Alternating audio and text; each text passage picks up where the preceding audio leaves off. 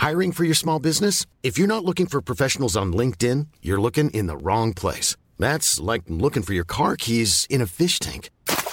LinkedIn helps you hire professionals you can't find anywhere else, even those who aren't actively searching for a new job but might be open to the perfect role. In a given month, over 70% of LinkedIn users don't even visit other leading job sites. So start looking in the right place. With LinkedIn, you can hire professionals like a professional. Post your free job on linkedin.com slash spoken today.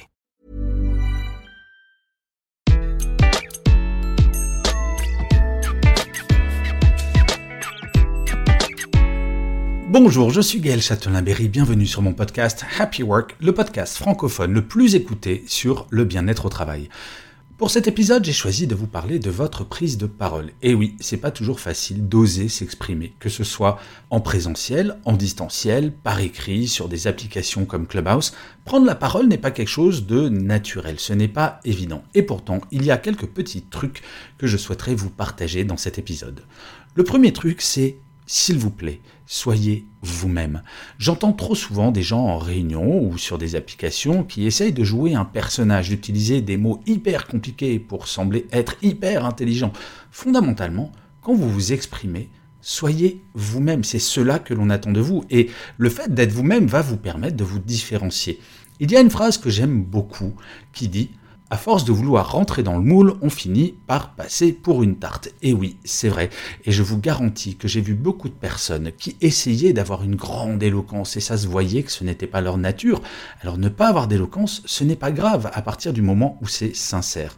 La prise de parole doit avant tout être sincère. La deuxième chose, apprendre à être concis. Les phrases n'ont pas besoin d'être très longues pour être intelligentes. Plus elles sont courtes, par contre, plus elles seront intelligible. Un sujet, un verbe, un complément.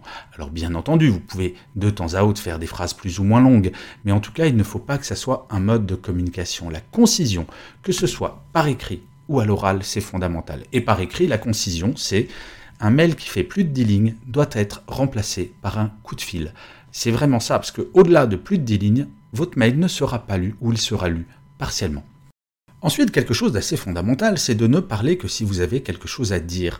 Vous la connaissez, cette personne qui veut toujours prendre la parole, même si elle n'a rien à dire, juste histoire de prendre la parole, de montrer qu'elle existe.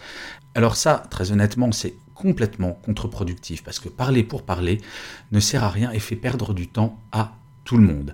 Alors ensuite, il y a un sujet, parce que bien évidemment, il y a des personnes en réunion qui n'osent pas prendre la parole, parce qu'elles se disent oui, mais moi ça va pas être intéressant si je dis. Et ça, c'est un sujet que j'abordais dans mon dernier roman, Soit un homme, ma fille, où mine de rien, je donne quand même quelques conseils de ce genre, comme la prise de parole en réunion, parce que les femmes, bien souvent, n'osent pas prendre la parole en réunion.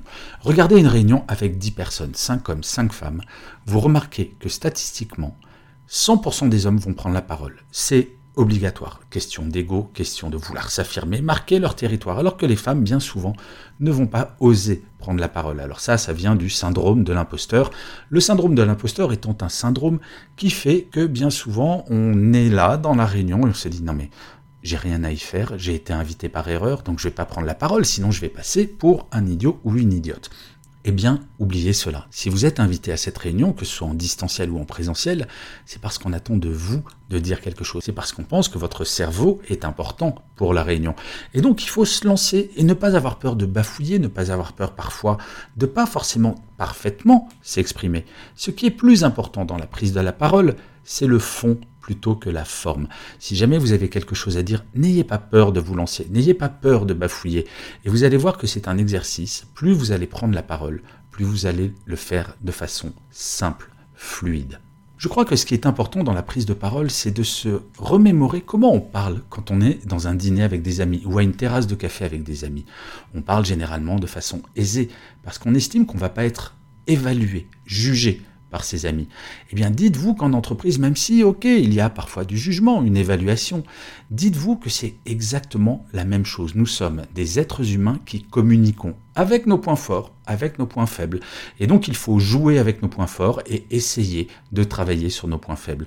Mais surtout, si vous faites partie de ces personnes qui ne sont pas à l'aise pour parler en réunion ou pour parler encore pire sur une scène, dites-vous que c'est un travail, c'est quelque chose qui s'apprend petit à petit.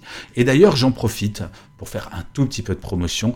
Au-delà de ce podcast, mercredi prochain, en live, à 17h, je fais une conférence de 1 heure sur l'optimisation de la prise de parole. Donc si vous voulez en savoir plus, c'est sur mon site www.châtelainberry.fr vous trouverez toutes les informations dans la rubrique webconférence. Eh bien écoutez, nous arrivons à la fin de cet épisode et comme d'habitude, je vais le finir par une citation. Et pour celui-ci, j'ai choisi une phrase de Sénèque qui disait quelque chose de très simple. La parole reflète l'âme. Je vous remercie mille fois d'avoir écouté cet épisode de Happy Work. Je vous dis rendez-vous au prochain et d'ici là, plus que jamais, prenez soin de vous.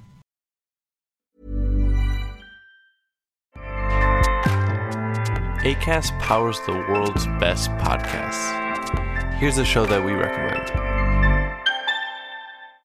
This is Roundabout Season 2, and we're back to share more stories from the road and the memories made along the way. We're talking rest stops, if we're stopping to get gas. You will be timed. you will be for sure.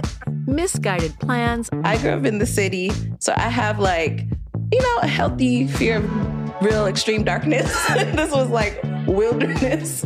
a lot of laughs, Y'all weird, but you, yeah, you, you were different. Like you were real different, bro. I can't really put my finger on it.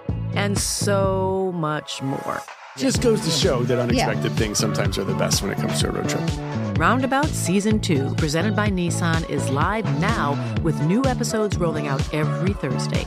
Listen and subscribe wherever you get your podcasts.